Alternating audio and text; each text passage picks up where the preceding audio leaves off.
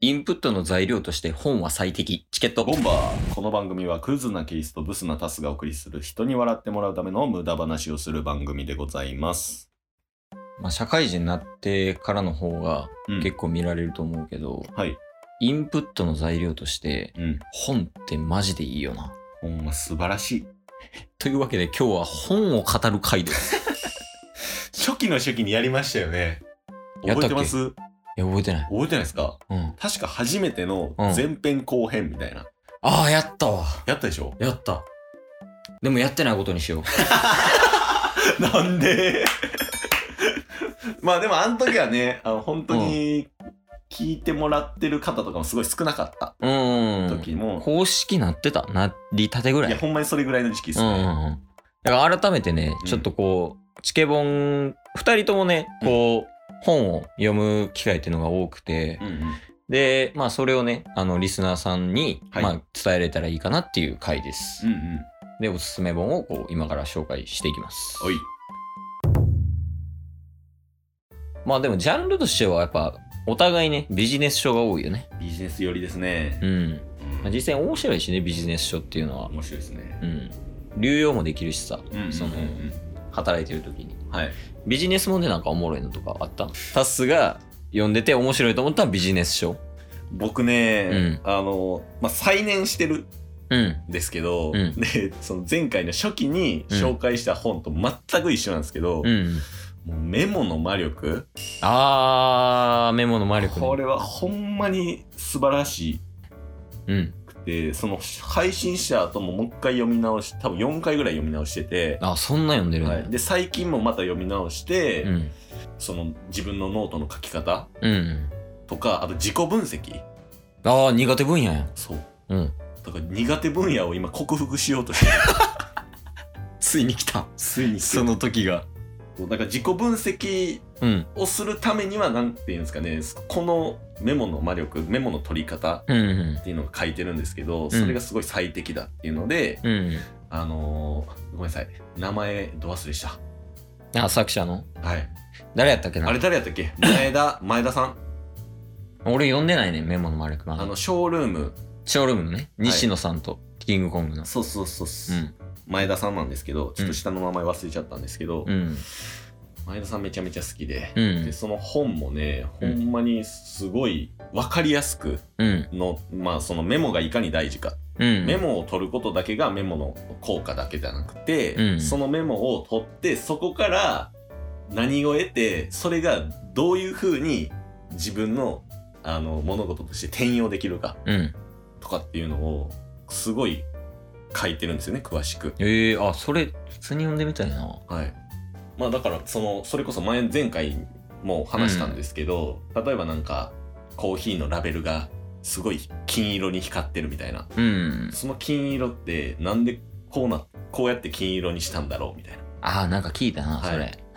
でじゃあここで金色にするっていうことはどこかでこういう場面があった時にここで輝かせることはどこかでもうん。うん。あの使えるんじゃないかみたいなのをメモで取るんですよね。ええあ、でもそれに近しいことはやってるわ、俺。はい。本読んで、エクセルに全部入力して、うんうん。俺1週間に1回、その、設けてんのよ、時間を。はい。エクセルを見直すみたいなうん。うんで、その書かれてたことが、ビジネスとか、プライベートでどういう風に流用できるかみたいな。っうん。うんうんうん。っていうのを考えて書いて、それを1ヶ月間更新し続けるみたいなのをやってんねんけど、そんな感じなのかな、イメージ。そうですねだからほんまに、へまあおののやり方はあると思うんですけど前田さんはそのメモの取り方で、えうん。あのそれを一連としてうん。最終的に自分に生かす、うん。でそれがあのやるそのやり方がうほんんまに自己分析に合ってて、うんうん。例えば幼少期こういうことがあって、うんじゃあこの幼少期のこの出来事は、うん。あの自分の人生の中でどういう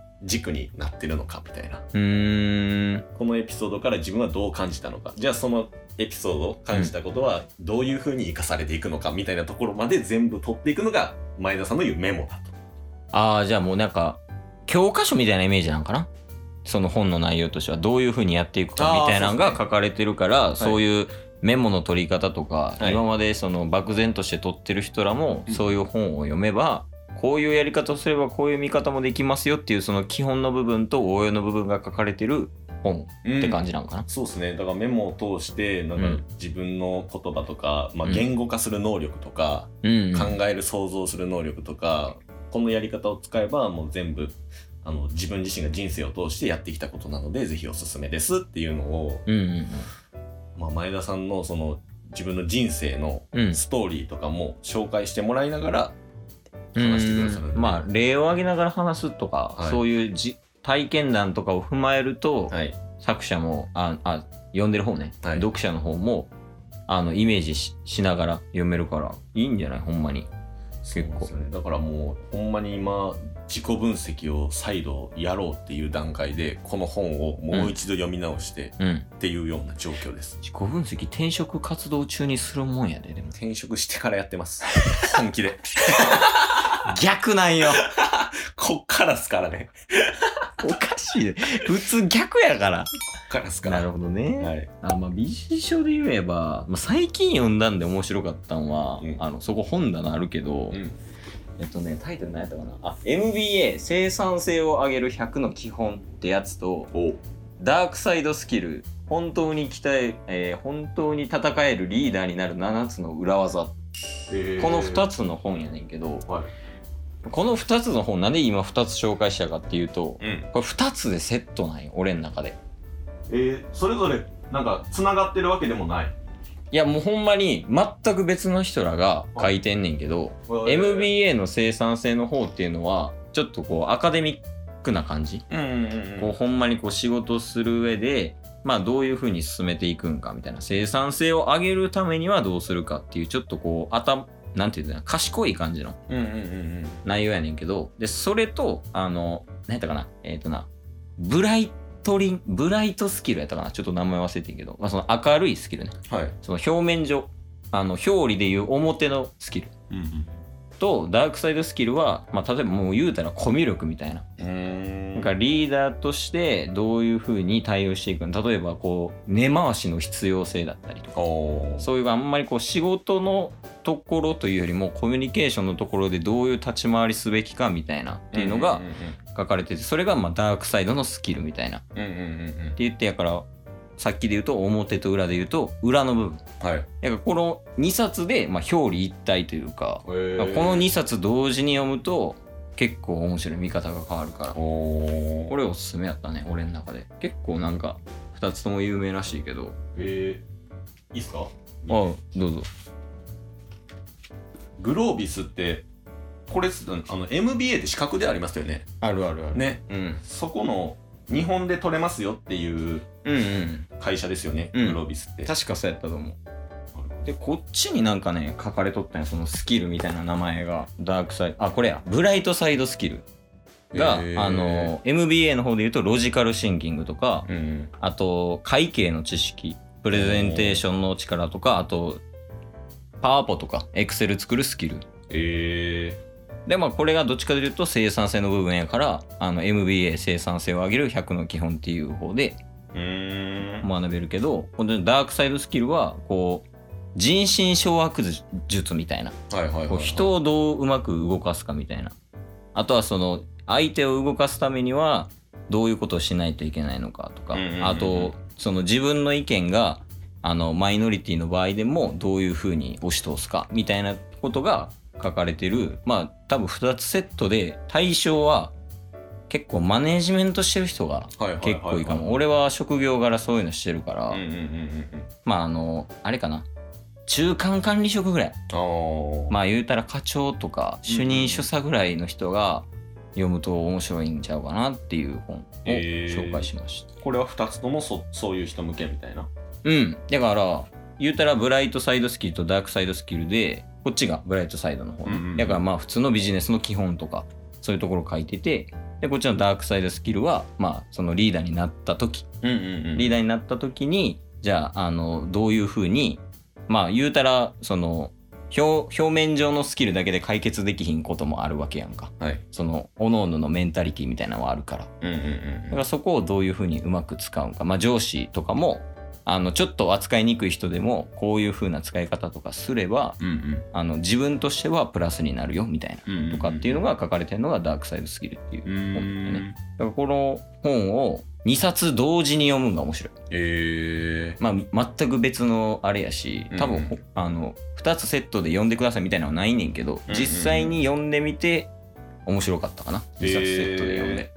からそういうなんかマネジメントする立場とかになったら結構読んでみると面白いと思うで、この2冊は、ー、面白そう仕事柄なそういう経験がないかもしれんけどそうっすねうんというわけで落差がすごい11分間ふざけてもないこの時間何